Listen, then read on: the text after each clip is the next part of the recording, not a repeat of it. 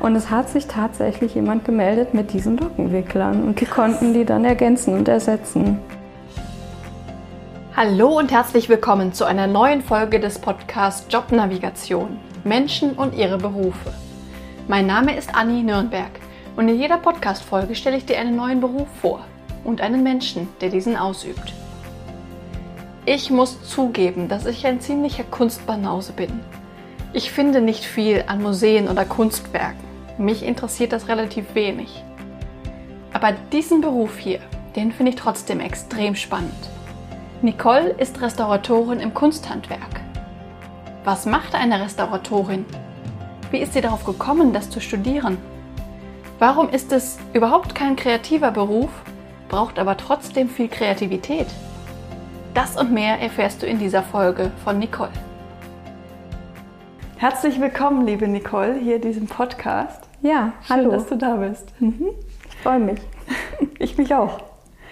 Du bist hier als Restauratorin. Genau. Und du hast gerade schon gesagt, Restaurierung und Restauration sind nicht das gleiche. Ja, genau. Erklär das doch mal kurz.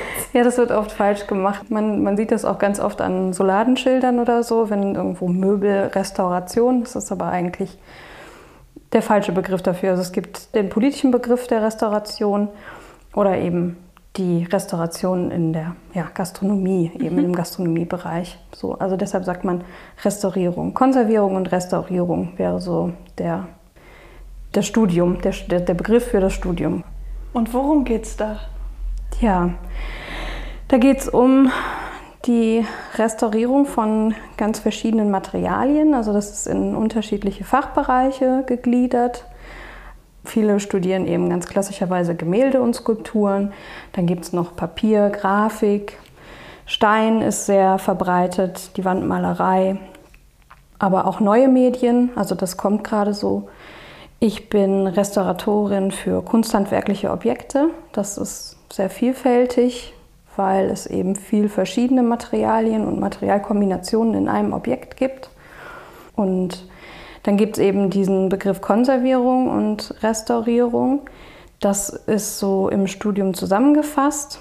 Das sind aber zwei sehr unterschiedliche Begriffe eigentlich. Also bei der Konservierung geht es eben um den Bestandserhalt, also die Bewahrung des Ist-Zustandes. Und bei der Restaurierung versucht man eben ja, den, den ursprünglichen Bestand, also wieder zurückzuführen. Also da geht es dann eben auch um Ergänzungen und so weiter. Das aber immer untergeordnet dem Objekt passieren muss. Also es, man darf sich jetzt natürlich nichts ausdenken oder so und irgendwas hinzufügen und ergänzen. Ja. Also das passiert dann eben mit viel Recherchearbeit oder eben im besten Fall alten Dokumentationen oder Fotomaterial. Ja, das ist sehr spannend, dem dann auf den Grund zu gehen eben. Definitiv. Ja. Also es hört sich für mich jetzt erstmal an wie eine handwerkliche Tätigkeit. Was studiert man denn daran? Ja, es ist sehr handwerklich, aber im Studium würde ich sagen, dass eigentlich die wissenschaftliche Komponente fast überwiegt. Das sind halt wie zum Beispiel Untersuchungsverfahren ne, in, der wissenschaftlichen, in den wissenschaftlichen Tätigkeiten, wie zum Beispiel eben Mikrobiologie oder Chemie und Physik. Das ist ein großer Schwerpunkt in, im Studium. Ja, dann aber eben auch zu Methodik und Dokumentation. Dann gibt es natürlich auch noch die Kunstgeschichte. Also die wird natürlich auch, ist auch ein großer Teil des Studiums.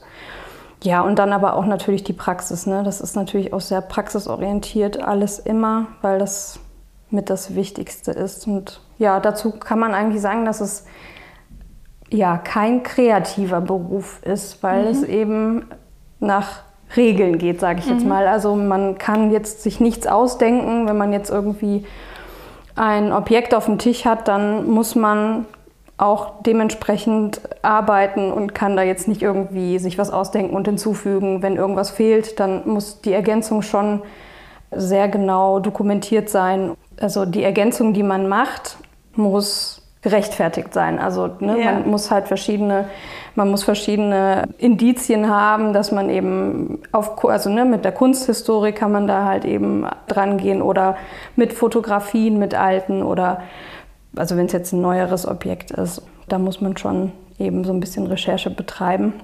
Deshalb ist es eben kein kreativer Beruf.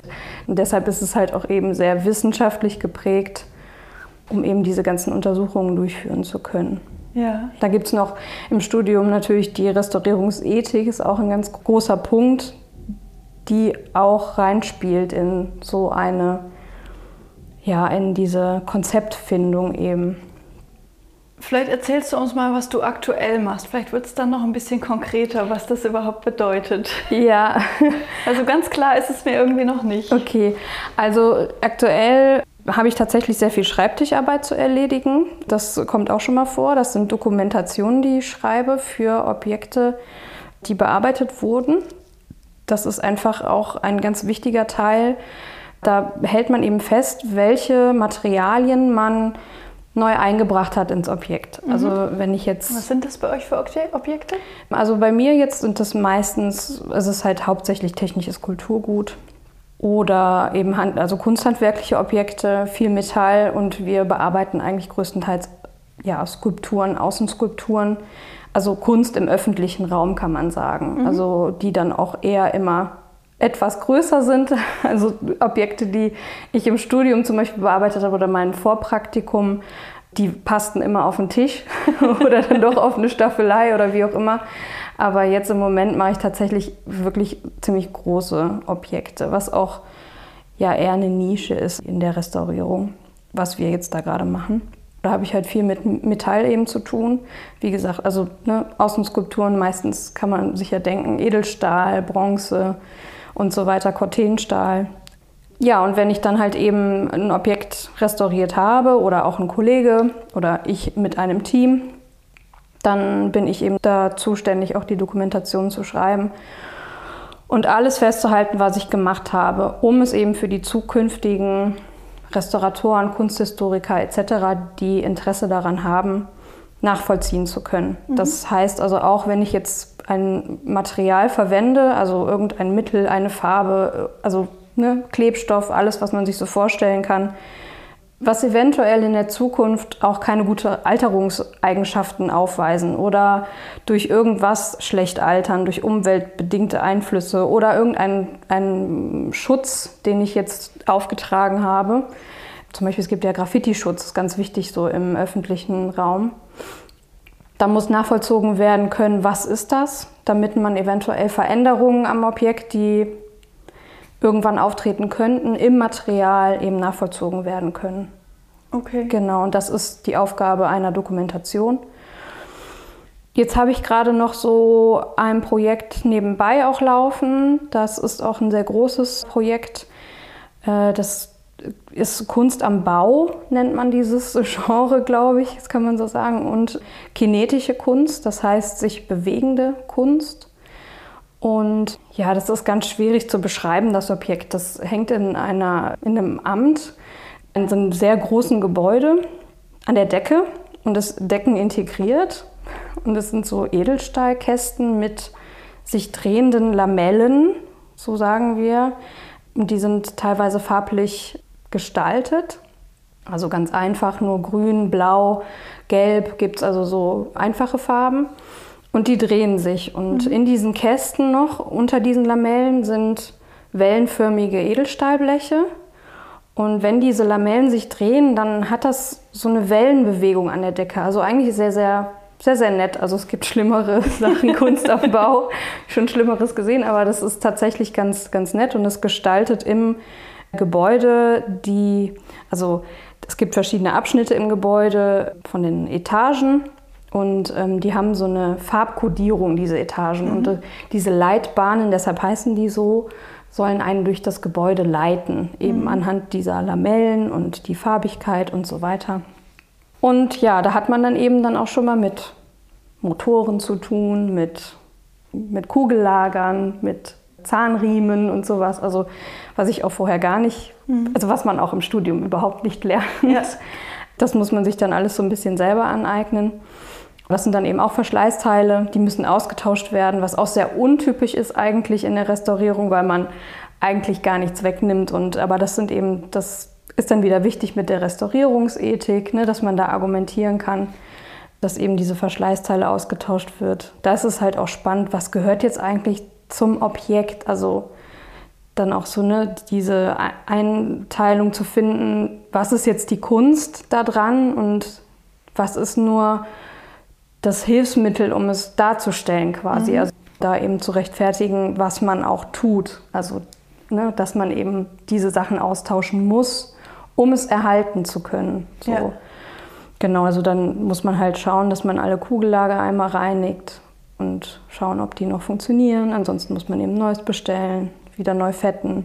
Das ist dann was, was ihr, was ihr regelmäßig tut? Ja, also das sind, ähm, im Moment haben wir tatsächlich viele von, also relativ viele von diesen kinetischen Objekten. Mhm die auch alle anders aufgebaut sind. Also mhm. die Kinetik, also dieses sich bewegende ist immer irgendwie anders. Also da sind andere Motoren.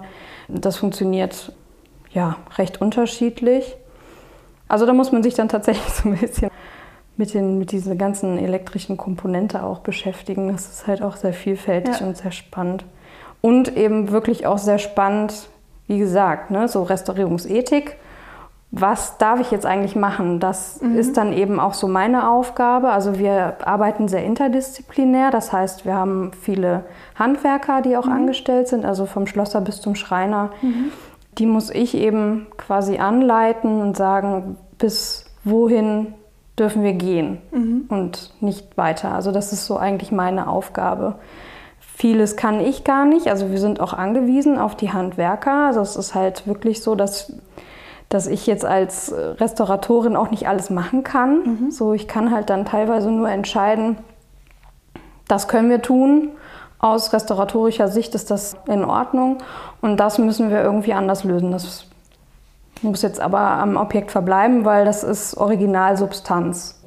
Und da bin ich halt eben so ein bisschen so die, ja, die, die führende Hand dann auch. Ne? Mhm. So, und kann dann eben entscheiden, was gemacht werden kann, wie weit wir gehen können, wie viel wir reinigen können. Oder also da gibt es ganz viele Sachen, wo man diese Diskussion führen muss und sollte.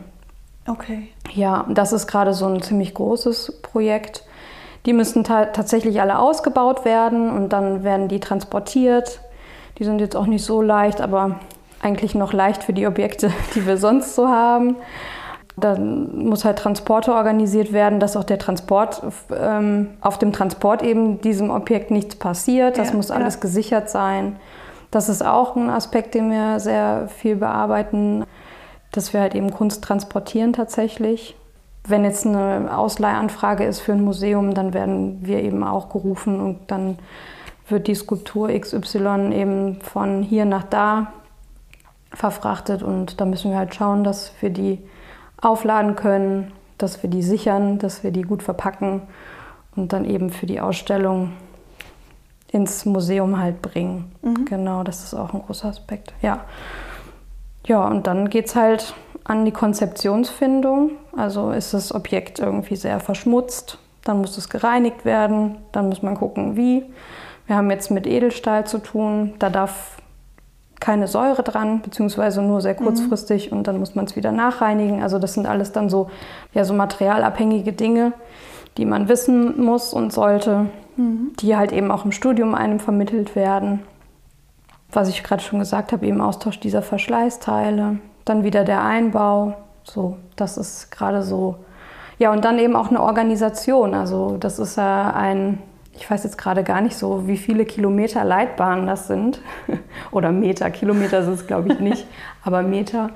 Da halt jetzt dann so eine Organisation reinzukriegen, ein Turnus, also wir, das ist zum Beispiel in Bergisch Gladbach und dann müssen wir da hinfahren, dann müssen wir ausbauen jetzt müssen wir irgendwie sechs dann ausbauen, dann müssen wir die bearbeiten, dann müssen wir einen Termin finden, wann wir die wieder einbauen können. Also es muss dann auch immer ja, so sehr ja. viel Organisation stattfinden ja. und eben auch dann ein Transportmittel organisieren und mieten und so weiter. Also das gehört auch alles zu meinen Aufgaben. Mhm.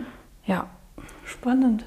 Ja, ja, ist sehr vielfältig tatsächlich. Also das ist schon echt wirklich spannend und man lernt viele Leute kennen aus den unterschiedlichsten Bereichen. Also wie gesagt, dann hat man mal mit so einer, mit so einer Behörde und so einem Amt zu tun. Dann hat man wieder mit mit Leuten aus dem Museum zu tun, eben auch mit Restauratoren oder mit Kunsthistorikern, mit Kuratoren oder mit Privatsammlern ne? oder auch einfach mit, dem, mit Privatleuten, die im Wohnzimmer irgendwas stehen haben oder so, mhm. die das jetzt halt restauriert haben wollen oder also ganz, ganz unterschiedlich. Oder auch schon mal mit dem Künstler selber, wenn es zeitgenössische Kunst ist, um sich mhm. eben abzustimmen, was jetzt gemacht werden soll. Also wenn der Künstler noch lebt, ist das hat Vor- und Nachteile.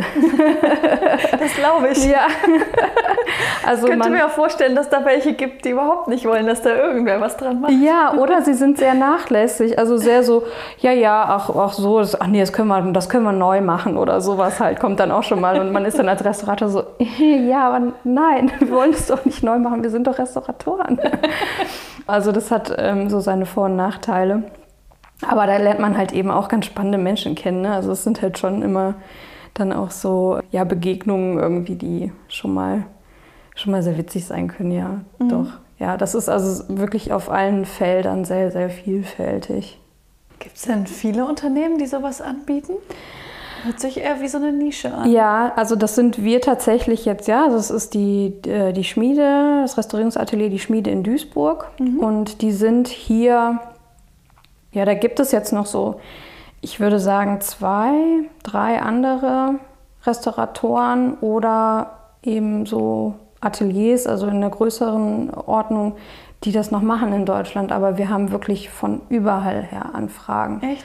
Krass. Ja, also wir sind da schon sehr, sehr wirklich nischenhaft. Also es ist tatsächlich so. Also wir haben auch eine sehr gute Auftragslage gerade. Das hat aber auch 20 Jahre gedauert, das muss man so sagen. Also da sind meine Arbeitgeber auch andere Zeiten gewöhnt tatsächlich. Also da muss man wirklich durchhalten. Aber das haben sie geschafft, sich da einen Namen zu machen und technisches Kulturgut und eben auch, das, wir hatten jetzt ein sehr großes Projekt von dem Künstler Chilida. Den kennt man aus den Nachrichten und zwar steht vorm Kanzleramt dieser Knoten, der so auseinander geht, so, so, so aus so einem Cortenstahl. Also ist so eine Skulptur. Okay. Mal drauf achten einfach, ja. also wenn man äh, die Bilder sieht, das ist genau dieser Künstler und der macht eben sehr großformatige Skulpturen, ja. beziehungsweise Plastiken in dem Fall. Genau, und die hatten wir eben auch in der Werkstatt und das sind dann halt Tonnen, von denen wir da reden mhm. und die müssen dann eben transportiert werden. Mhm. Und sowas macht halt nicht jeder Restaurator. Und der Klar. irgendwie jetzt frisch von der Uni kommt. Und das sind dann so Sachen, da braucht man erstens mal die Leute, ja. man braucht ein Transportunternehmen ja. so und dann kann man auch nicht jedes Transportunternehmen so mhm. engagieren, weil die dann mit der Kunst nicht so wissen. Also da ist wirklich echt so, ein, so eine Teamarbeit und ja, interdisziplinär irgendwie muss man da schon arbeiten, dass man ja. das halt alles auch dann über die Bühne gut kriegt, dass die Kunst auch heile ankommt. Und wir haben tatsächlich oft auch mit Versicherungsschäden zu tun, wo das eben schiefgelaufen ist, wo genau der Transport mhm aus Mangel an, an, an Kenntnis, aus Erfahrung und so weiter eben schief läuft und wir dann ja restaurieren müssen, wieder die Kunst. So. Und dann wird meistens eben auch uns dieser Transport dann auch ja, überlassen und das machen wir dann auch. genau, ja, auch ne, technisches Kulturgut ist natürlich hier in der Gegend ganz, ganz viel anzutreffen und da machen wir halt eben auch viel, auch so Farbuntersuchungen also wie hat jetzt ein Anstrich ausgesehen vor, weiß ich nicht, vor 60, 70, 80 Jahren auf einer Zeche oder so. Ne? Ja, also ähm, ja. das machen wir halt auch, um dann eben ein Konzept zu erstellen, ein Farbkonzept zu erstellen. Ähm, Ob es dann jetzt äh, gemacht wird oder nicht, ist dann erstmal das, das, das, kann, das wird dann noch entschieden oder also es kann auch einfach nur sein, dass man das eben für die Dokumentation halt für das ja, ne, dass das halt intern irgendwo aufbewahrt wird, dass man halt weiß, was weiß ich, wie, wie war jetzt, welche Farbe hatte das, hatte die Kokerei irgendwie ja. oder keine Ahnung. Also es sind halt auch so Sachen, die wir machen. Ja. Mhm. Also viel auch Denkmalpflege, genau, das ist halt auch ein großer Punkt. Was halt eher was mit Gebäuden, also ne, Gebäude, Denkmalpflege und so zu tun hat. Ja. Wirklich sehr vielseitig. Ja, Krass. es ist wirklich sehr vielseitig, das stimmt. Das macht auch Hätte ich wirklich sehr viel Spaß daran. Also das ist tatsächlich so. Ich komme aus dem Gemäldebereich und das ist schon teilweise, also ich, ich sage jetzt mal, also nein, das ist auch nicht, nein, das ist auch nicht einseitig Gemälde, der Bereich, aber einseitiger auf jeden Fall. Aber da ist auch nicht jedes Gemälde wie das andere. Also selbst die mittelalterlichen Gemälde, die noch sehr handwerklich hergestellt wurden oder Skulpturen, die nach bestimmten Regeln hergestellt wurden, wo man eigentlich davon ausgehen kann, das ist jetzt so und so aufgebaut, da hat man auch immer mit was anderem zu tun. Oder das Schadbild ist halt immer anders. Und also Ja, das ja. ist äh, auch immer, man muss da immer flexibel bleiben und immer gucken, dass man irgendwie das Konzept halt findet und dann halt eben danach konserviert oder restauriert. Was hat dich denn dazu bewogen, das zu studieren? Ich habe ein freiwilliges Jahr in der Denkmalpflege gemacht nach Ja. dem Abitur. Und tatsächlich war das eigentlich so ein Lückenfüller für mich, weil ich halt auch nicht wusste, was soll ich machen. eigentlich wollte ich ein freiwilliges kulturelles Jahr machen und dann hat mir aber jemand gesagt, du, da gibt es noch irgendwie das in der Denkmalpflege. Mm, Das wird ein bisschen besser unterstützt und äh, da kriegt man auch bessere Stellen und das ist bisschen cooler. Also mir hat da jemand so einen Tipp gegeben und dann habe ich geguckt und habe mich da erkundigt und das war tatsächlich ganz, ganz nett und es hat gepasst. Ja, und ich bin bei einem Gemälderestaurator in Düsseldorf gelandet und das hat mir dann halt so viel Spaß gemacht, dass ich dann auch dabei geblieben bin tatsächlich. Also ja, so bin ich da dran gekommen. Das war wirklich so eine, ja, ich bin handwerklich ganz gut. Natürlich muss man eine handwerkliche Begabung so ein bisschen mitbringen und Geschicktheit auch. Und das war immer schon so ein Interessenpunkt von mir, auch Kunst so generell. Ja, und dann halt eben, ne, man denkt dann irgendwie so, ja, Kunst, dann könnte man so Kunstgeschichte oder so, aber da fehlt halt das, was man mit den Händen machen kann. Und das vereint es eigentlich sehr, sehr toll und schön. Ja. So, das ist wirklich, das kann, ist eigentlich nirgendwo sonst der Ja. Fall. Und Ich habe das dann gemacht und es war, wo, wo ich gedacht habe, okay, das ist mir eigentlich auf den, auf den Leib geschrieben, dieser Ja. Beruf. Ich könnte mir auch gar nichts anderes vorstellen für mich. Also es ist wirklich schon ähm, sehr passend irgendwie. Ja. Ja. Wo kann man das studieren? Es gibt verschiedene Hochschulen in Deutschland. Das sind äh, eine Handvoll mittlerweile nur noch. Also es ist nicht mehr so weit verbreitet tatsächlich. Also ich war in Erfurt. Ja, die Liste, die vollständige, kann ich vielleicht nachreichen. Ähm, Kann die auch äh, raussuchen Ja. und hier verlinken. Genau, also es gibt in Köln noch eine, das ist hier die nächste. Ja. Dann gibt es in Stuttgart noch eine sehr bekannte, in Dresden, in Berlin, Potsdam. Ich weiß gar nicht, ob es in München die noch gibt. Da ist, glaube ich, nur noch entweder Bachelor oder nur noch Master oder irgendwie so. Genau, also es ist, es, es ist gerade so ein bisschen Flaute. Warum, weiß ich nicht, aber es, viele Studenten gibt es einfach nicht mehr. Aber ich könnte mir vorstellen, dass es in den, in den Jahren, also es war schon immer so, also das habe ich auch schon mal gehört, dass es so eine, so eine Wellenbewegung ist. Also Leute, die das halt, also es gibt total starke Jahre, sehr viele Leute, die das machen wollen und dann gibt es wieder so eine Flaute und dann ist wieder so ein bisschen auf und ab. Ja, also das ist tatsächlich so. Ach, Hildesheim habe ich noch vergessen. Hildesheim ist auch noch sehr bekannt. Da kann man das studieren. Man kann aber zum Beispiel auch den Restaurator im Handwerk machen. Das ist eine Ausbildung, noch eine Zusatzausbildung, die man machen kann, wenn man ein Meister im Handwerk ist. Also Okay. in einem bestimmten Handwerk, wie zum Beispiel Maler, Lackierer, Vergolder, Buchbinder. Also ganz viele verschiedene Sachen. Also sowas ganz Klassisches eigentlich. Oder halt Tischler, Schreiner, sowas natürlich Ja, auch. ja. Genau, und dann muss man eine, ich glaube, das sind zwei Jahre, an der Akademie. Die nächste wäre hier auch Rasfeld. Also es ist ja da so Münsterland oben. Und dann muss man noch so eine zweijährige Ausbildung dranhängen und dann ist man Restaurator im Handwerk. Was ich eigentlich auch sehr, sehr cool finde. Hätte ich das so ein bisschen vorher gewusst, könnte ich mir vorstellen, dass ich das auch vielleicht so eingeschlagen hätte, diese, so mein Weg. Weil ich das so, also ich habe heute manchmal so ein bisschen die Grenze, dieses Handwerkliche, was mir eben fehlt, weil ich Ja, nur diese ja. akademische Ausbildung habe. Und wenn man dann eben handwerklich schon eine Ausbildung hat, dann kann man im Prinzip ja auch alles selber machen, so wie wir das jetzt halt interdisziplinär machen. was natürlich auch schön ist. Aber das würde mir, glaube ich, heute auch sehr gefallen, dass ich eben einen Handwerksberuf erlerne, einen Meister mache und dann, oder die Meisterin natürlich, und dann, und dann eben ja diese Ausbildung im Handwerk eben ja. dann halt dranhänge. Ja.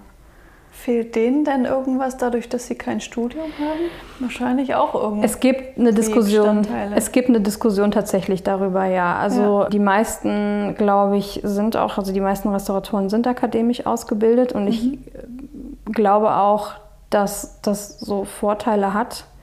Einfach aus der, ja, die wissenschaftliche Komponente mhm. dahinter, die fehlt, glaube ich, so ein bisschen in der, beim Restaurator im Handwerk, aber hat auch viele Vorteile. Also ich glaube, ja, das ist so ein Für und Wider. Ich, ich habe immer so ein bisschen so den Standpunkt, dass ich sage, dass es verschiedene Bereiche gibt, wo tatsächlich eine Ausbildung vorher im Handwerk mehr Sinn machen. Ich glaube, wie zum Beispiel Stein. Also wenn man mhm. im Bereich Stein ist, dann ist ein Steinmetz vorher schon sinnvoll, weil man eben viele Arbeitsschritte die man kennen muss, glaube ich, um eben ein gutes Konzept zu erstellen, vielleicht eben besser erstellen kann, wenn man tatsächlich weiß, wie ist denn jetzt der Stein eigentlich bearbeitet und so. Und das muss man sich, glaube ich, im Studium, das kann man sich natürlich auch aneignen, aber das ist natürlich dann nochmal so obendrauf. Ne? Also das muss man dann alles nochmal, ja, sich erarbeiten und das ist vielleicht im Handwerk dann einfacher glaube schon. Also da gibt es, wie gesagt, das ist eine Diskussion, die geführt wird, ja. Mhm. Aber für denjenigen, der halt eben jetzt vielleicht schon eben eine handwerkliche Ausbildung hat und im Beruf ist und Meister ist, natürlich nochmal eine schöne, Klar. nochmal ein schöner Weg, den man wählen kann, ne? Ja, dass man ja. eben da sich nochmal weiterbildet. Genau, also das finde ich schon eine tolle Ausbildungschance dann mhm. nochmal oder ein Ausbildungsweg, ja. Wenn es da jetzt nur so wenige Unternehmen in dem Bereich gibt, wie sind denn dann die Chancen nach dem Studium da einen Job zu finden, ohne sich direkt selbstständig zu machen? Ja, das genau. Also die Selbstständigkeit ist ein großes Thema. Mhm. Also es gibt sehr viele selbstständige Restauratoren. Ich würde sagen, also auch der Großteil der Restauratoren, die so den Abschluss machen, sind auf eine Selbstständigkeit angewiesen. Das muss mhm. man auch vorher, also das, dessen muss man sich vorher klar sein. Mhm. Es gibt wenige Stellen, wie jetzt zum Beispiel im Museum, mhm. was natürlich sehr komfortabel ist, sage ich jetzt mal, wenn man im Museum landet, was auch eine sehr schöne Arbeit ist. Also ich habe ein Vorpraktikum auch im Hessischen Landesmuseum in Darmstadt mhm. gemacht. Das hat mir sehr gut gefallen, so von der Arbeitsweise auch. Und das hätte ich auch gerne gemacht, aber es hat sich einfach nicht ergeben. Ne? Also ich habe keine Stelle jetzt so am Museum gefunden oder bekommen. Das ist auch sehr schwierig. Also wenn man dann einmal als Restaurator auf so einem Stuhl sitzt in einem Museum, da bleibt man dann auch sitzen. Und das merkt man dann eben auch auf dem Arbeitsmarkt. Ja. Ne? Also das ist, äh, die Stellen sind halt sehr, sehr rar. Ja, und äh, dass ich jetzt in dem Unternehmen bin, also dieses Unternehmen, wo ich jetzt bin, ist halt eben auch etwas sehr Seltenes. Also mhm. so wie wir das halt auch machen, also so groß. Also wir sind, glaube ich, im Moment 16 Angestellte. Mhm was jetzt nicht so groß ist, aber für ein Restaurierungsatelier sehr groß ist. Ja. Also normalerweise hat man so ein Atelier mit ein, zwei, vielleicht drei Mitarbeitern, noch eine Praktikantin oder einen Praktikanten. Und dann war es das eigentlich. Also das ist jetzt schon etwas größer, so in der, also im Restauratorenbereich. Genau, ja, man muss sich schon durchbeißen können. Das, das, das, ist schon, das ist schon so, oder? Man muss eine gute Idee haben. Aber es ist doch machbar auch. Also mhm. es ist jetzt nicht nur irgendwie schwierig. Man muss ein bisschen Standhaftigkeit ja. haben. So, man muss da schon so ein bisschen arbeiten. Das ist schon so tatsächlich. Wie war das denn bei dir nach dem Studium? Ich bin tatsächlich auch erstmal in die Selbstständigkeit. Mhm. Habe mit einer Kollegin, die ich aus dem Museum kenne, die so schon so ein Standbein hatte, so ein gutes, in Limburg. Da habe ich dann mitgearbeitet, stundenweise und eben die halbe Woche habe ich noch gearbeitet in einer Galerie mhm. und habe dann so ein bisschen, ja, mehr oder weniger off-topic von meinem Beruf, habe ich noch Rahmen vergoldet. Meistens also grundiert, also Zierrahmen für Bilder habe ich ähm, grundiert, vergoldet, lackiert. Also auch manchmal farblich einfach nur gefasst. Und das habe ich dann noch drei Jahre gemacht und eben immer so im Wechsel, also halbe Woche dort und dann die andere halbe Woche noch selbstständig in der Restaurierung. Dann aber auch meistens Gemälde und Skulpturen, mhm. weil ich halt eben aus der Ecke komme. Mich dann erst im Studium mit kunsthandwerklichen Objekten beschäftigt habe, ja. wo ich dann jetzt eben auch gelandet bin. Das war so nach dem Studium so mein Weg. Also das war immer ganz schön, so dieses halbe, man ist so mhm. angestellt, man hat so seinen, seinen, seinen Lohn am Ende des Monats. Miete ist schon mal gedeckt. Genau, die Miete ist drin, ein bisschen was im Kühlschrank auch. Und alles andere habe ich dann eben über die Selbstständigkeit noch dazu ja. verdient. Aber das war auch schwer. Also deshalb habe ich mich dann auch irgendwann wieder auf die Arbeitssuche begeben und habe mhm. gedacht, naja, jetzt probierst du es nochmal. Und bin dann eben da in Duisburg gelandet jetzt. Mhm. Ja, und ich habe schon in Mülheim gewohnt und das war eigentlich auch so, das so ein bisschen so ein Sechser im Lotto. Also man Definitiv. muss, ja, man muss auch für die Restaurierung wirklich flexibel bleiben. Also man muss sich wirklich deutschlandweit bewerben, wenn man angestellt sein will. Also das war schon ein Glücksgriff, sage ich mal. So ja. Mit, cool. Ja. Mhm. Wie lange ist das jetzt her? Ähm, ich bin da jetzt seit anderthalb Jahren tatsächlich mhm. auch eher so in Duisburg und dann habe ich drei Jahre eben noch selbstständig gearbeitet und ja, das kommt dann, kam dann direkt vom Studium. Ich habe ähm, hab halt auch drei Jahre Praktikum tatsächlich gemacht vor dem Studium. Echt? Ja. Muss man das? Äh, man muss es nicht. Es war zu meiner Zeit schon nur ein Jahr in Anführungsstrichen. Es gab eine Zeit, wo man das tatsächlich mal musste. Also da haben Hochschulen das tatsächlich verlangt. Also Krass drei Jahre Vorpraktikum, weil es eben so viele Leute gab, die sich auch beworben haben. Da ja. wurde dann eben sowas äh, verlangt und es gibt eine Aufnahmeprüfung, man mhm. muss eine Mappe abgeben und so weiter. Das musste ich halt auch alles noch machen. Es gibt jetzt Hochschulen tatsächlich, die das ganz abgeschafft haben. Mhm. Ich glaube, wo man nur noch mal eine Mappe oder sowas, so ein Motivationsschreiben oder irgendwie sowas abgeben muss. Und bei mir war das echt ein bisschen stressig tatsächlich. Also man musste dann im Praktikum gucken, dass man so eine Mappe fertigstellt. Die hatte dann auch verschiedene Anforderungen, wie von der Bleistiftzeichnung über ein Bild in Acryl oder irgendwas Dreidimensionales ja. noch machen und gestalten. Und wenn man sich dann irgendwie bei drei Hochschulen beworben hat, dann musste man das alles mal drei ausführen.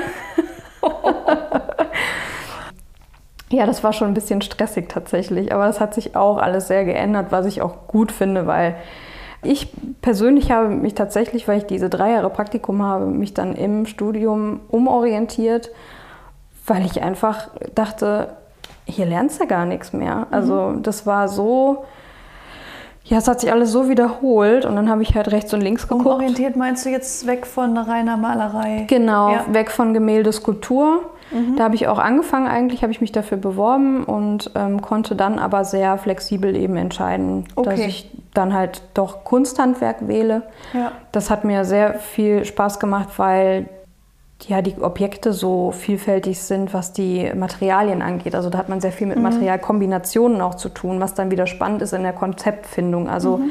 wenn ich dann irgendwie mit einem Kleber das Metall eben kleben möchte und ähm, habe daneben, was weiß ich, ein Pergament oder so, dann muss ich gucken, okay, was nehme ich denn jetzt? Das, das Pergament jetzt aber nicht von dem Kleber oder von der Reinigungsmethode. Und also da muss man dann sehr gucken, irgendwie, ne, was ja, Materialien angeht und was kann ich da nehmen. Und das ist halt super spannend. Das macht mir total viel Spaß. Mhm manchmal auch Haare raufend, aber es ist letztendlich dann toll, wenn man es geschafft hat ja, ja. und äh, ein gutes Konzept gefunden hat. Da habe ich mich dann halt umgeguckt, so in den Werkstätten, also in dem Fachbereich in an der FH Erfurt sind halt eben Werkstätten gewesen, mhm. wo wir auch praktisch dann arbeiten konnten, was auch einen Großteil im, im äh, Semester eben ausgemacht hat. Genau, und da fand ich halt dann die Werkstatt für Kunsthandwerk am spannendsten und dann bin ich dann halt dahin gewechselt das war auch eine gute Entscheidung, glaube ich. Also Gemälde ist auch wirklich ein tolles Gebiet. Das macht auch sehr viel Spaß. Manchmal denke ich so, ach, nochmal irgendwie so ein Bildchen restaurieren. Das wäre schon schön. so was halt irgendwie auf den Tisch passt und nicht äh, mit, keine Ahnung, irgendeinem LKW abgeholt werden muss. Ja, ja. Oder wo man hinfahren muss und auf dem Gerüst steht, eben teilweise. Ja. Aber ja, doch, das war schon die richtige Entscheidung. Für mich jetzt, also für mich persönlich, weil ja, es einfach noch ein bisschen vielfältiger ist, mhm. so mit Materialien und so.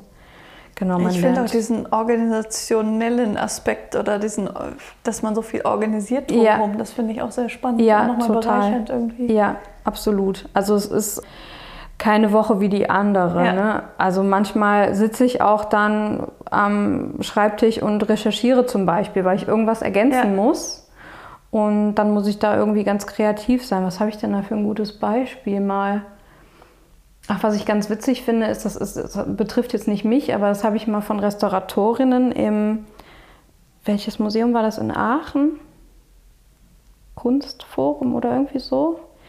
Da gibt es so eine, so eine Skulptur, lebensecht und so, so nachgebildet aus so, auch so, so ähm, ich glaube, Silikon oder Gummi, ganz viele Sachen. Also wirklich so eine lebensechte Skulptur von einer Frau, die einen Einkaufswagen schiebt. Mhm. Also man steht wirklich vor ihr und denkt so, boah, die bewegt sich gleich, spricht dich an oder so.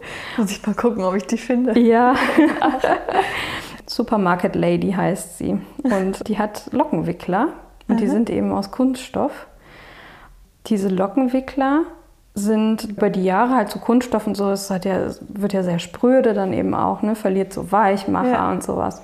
Und man kann es kaum restaurieren oder irgendwie, also konservieren eventuell, das kriegt man vielleicht noch hin, dass man eben guckt, dass es halt, ja, präventive Konservierung ist ja auch noch so ein großer Punkt, dass eben alle Bedingungen um das Objekt geschaffen sind, mhm. die das eben haltbarer machen. Mhm. Aber diese, diese originalen Lockenwickler waren jetzt eben kaputt und die Restaurierung ging jetzt auch nicht wirklich gut. Und die Restauratorinnen vor Ort, also sie waren sowieso super cool, irgendwie so zwei ältere Damen, die haben dann einfach eine Anzeige geschaltet und haben ein Bild halt dazu gemacht irgendwie und äh, von diesen Lockenwicklern und haben halt gefragt so, hat irgendjemand noch diese Lockenwickler zu Hause aus den 60er Jahren oder so? oder 70er, ich weiß nicht, auf jeden Fall schon ein bisschen älter. Und es hat sich tatsächlich jemand gemeldet mit diesen Lockenwicklern und die Krass. konnten die dann ergänzen und ersetzen. Oder man muss halt nach Lockenwicklern gucken, also nach genau diesen, ne? So, ja. und dann im Internet recherchieren die ganze. Also das ist auch eine Recherchearbeit, kann auch schon mal, das kann schon mal eine Woche dauern, so. Ne? Also da sitze ich manchmal echt lange und gucke einfach, was kann man jetzt verwenden und das ist auch sehr, sehr spannend, ja. Also das ist so, was das betrifft, echt die coolste Geschichte, die ich bisher gehört habe. Also die waren ja. selber sehr überrascht. Ne? So, sie haben halt gesagt, was haben wir zu verlieren? Wir fragen einfach mal. ja, und es hat funktioniert. Ja. Und wenn nicht, hätte man irgendwas anderes genommen, was ähnlich aussieht? Ja, so. ich weiß nicht. Ne, man hätte vielleicht nochmal weiter recherchiert. Klar, dann ist so eine Konzeptfindung natürlich, dann muss man auch dann da wieder umschmeißen. Ne? Ja. Oder man hätte es dann, weiß ich nicht, irgendwie anders gelöst. Ja, irgendwie aus neu herstellen. Also mhm. heute, was wir auch machen, ist 3D-Druck äh, ja ein ganz, ganz ja. großes ja. Thema. Ne? Das wäre jetzt, das war jetzt, ist jetzt schon ein paar Jahre her, mhm. da war das noch nicht so Thema. Wäre jetzt aber so ein Ding halt. Ja. Ne? Also ähm, das machen wir tatsächlich auch. Wir haben jetzt über 3D-Druck, ja, machen wir Ergänzungen für eine Raumausstattung in einem alten Schwimmbad aus den 1920er Jahren. Und die kann man dann auch, weil es so viele, also Filamente gibt, wo man gerade drucken kann, können wir sofort ein Model für das Wachsausschmelzverfahren, also für, für den Bronzeguss herstellen. Das heißt, wir brauchen noch nicht mal mehr also früher musste man dann immer ein, eine Positivform herstellen, ja. dann musste man eine Negativform herstellen, damit eben dieser Bronzeguss passieren konnte ne? und dann eben wieder positiv und so weiter. Und mhm. das können wir jetzt direkt als positiv drucken ja, es ist total spannend und total ja. super. Ne? Und wir haben jetzt tatsächlich in eine Bronzegießerei, haben wir dann eben diese Drucke geschickt und die waren auch total begeistert und sagen, so, ist ja Zukunft, toll. Und es hat echt geklappt. Also wir haben es tatsächlich erstmal mit so ein paar Filamenten dann auch ausprobiert und ja, es funktioniert. Dann haben wir so, ja, so Bronzeguss, wo man eigentlich gedacht hat, die Teile sind verloren, wir können die nicht mehr herstellen, weil die gibt es halt nicht mehr. Haben wir am Computer modelliert und da sind sie wieder. Also es ist schon echt verrückt. Und du sagst, es ist kein kreativer Beruf. Ja, genau, stimmt. Genau, aber ja. Ja, doch, du hast vielleicht recht. Also da ist es schon ein bisschen kreativ. Also man muss zumindest kreativ in der Konzeptfindung sein. Ja, und Lösungsfindung, äh, Genau. definitiv. Also dann Ja.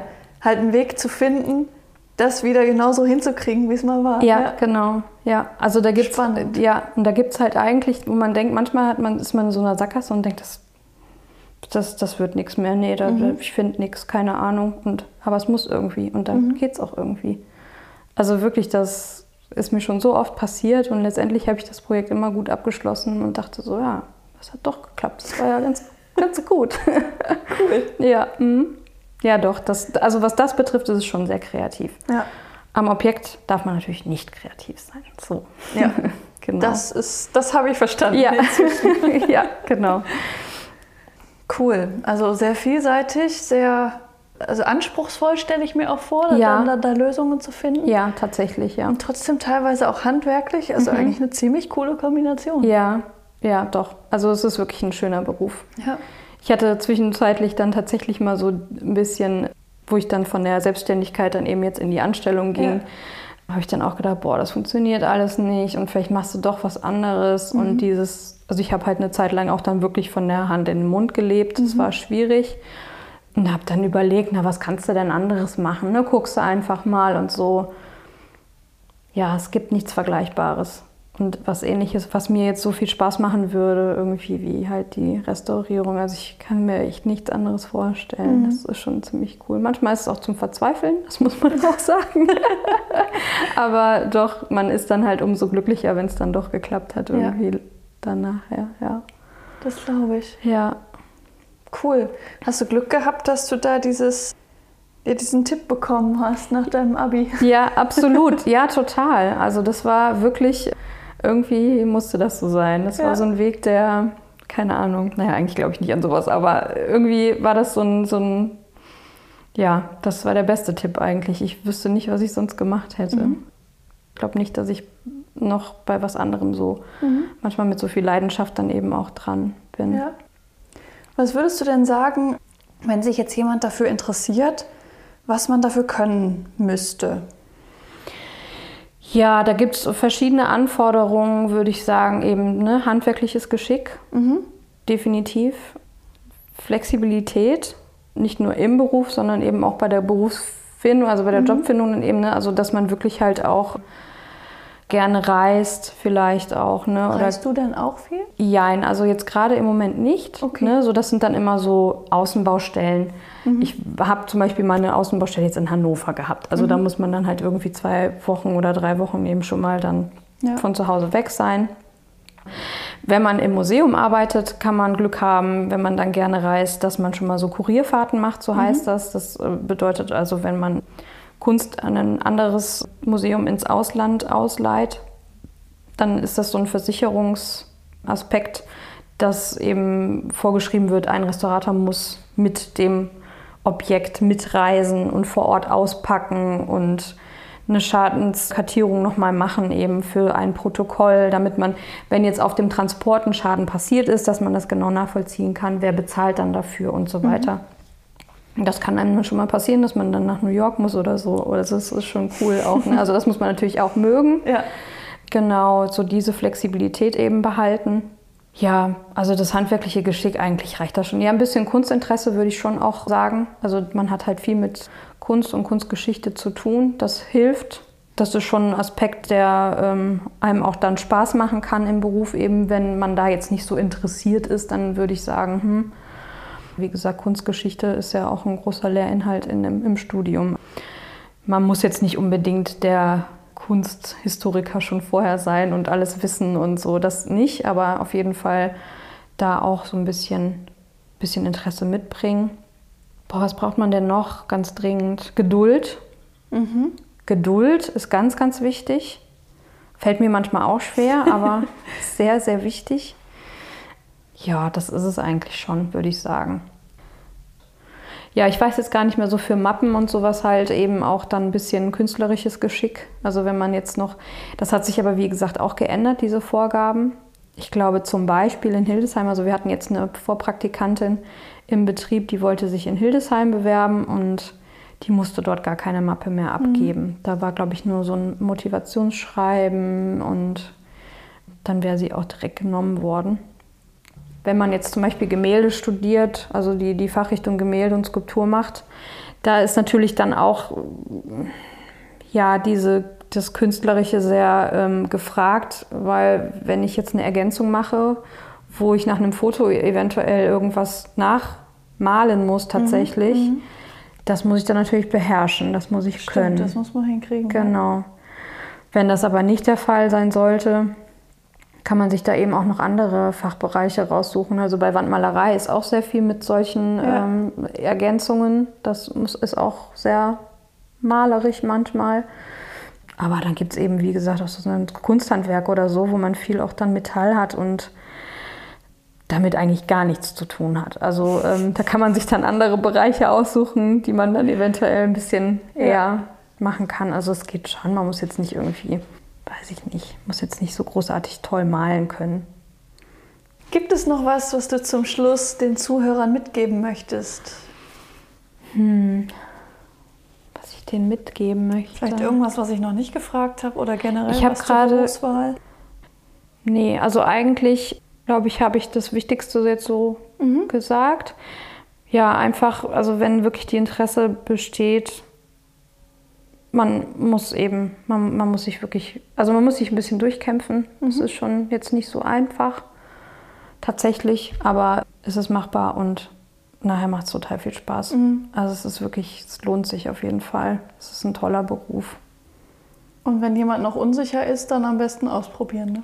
Ach so, was vielleicht noch ganz wichtig wäre, was meiner Meinung nach wirklich, wirklich von Vorteil ist. Ich glaube aber noch von den Hochschulen tatsächlich im Vorhinein ja als Anforderung gestellt wird, ist das Vorpraktikum eben. Also man muss jetzt auch nicht so drei Jahre wie ich machen. das war schon ein bisschen viel.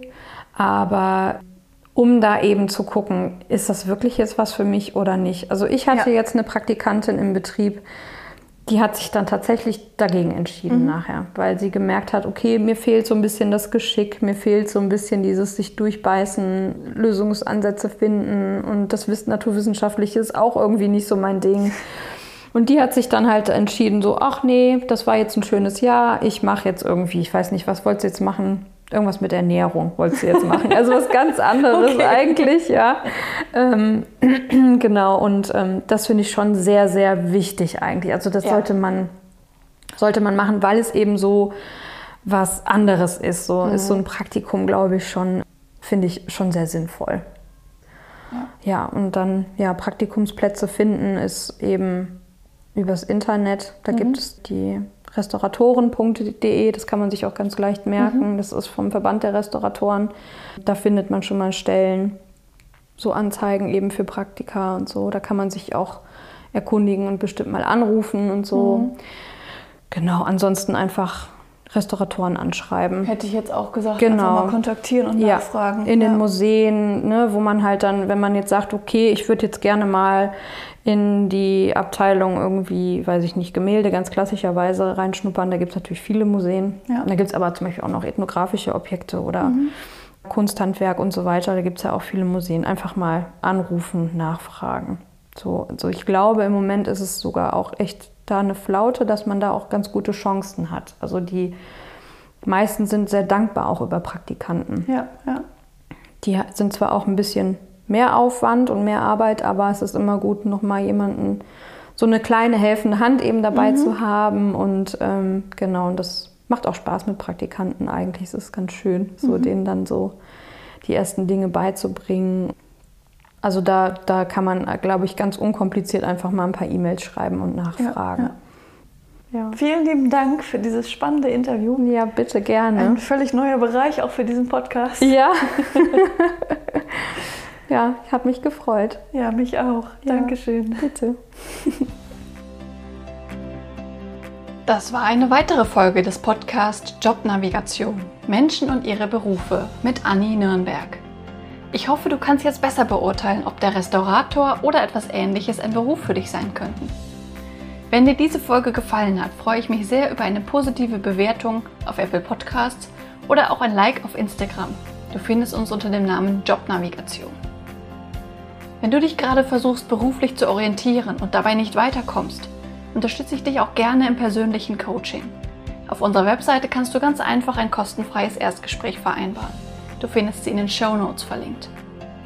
Dort findest du zum Beispiel auch die Motivations-Challenge, ein kostenloser achttägiger Online-Kurs, der dir zu mehr Motivation im Alltag verhilft.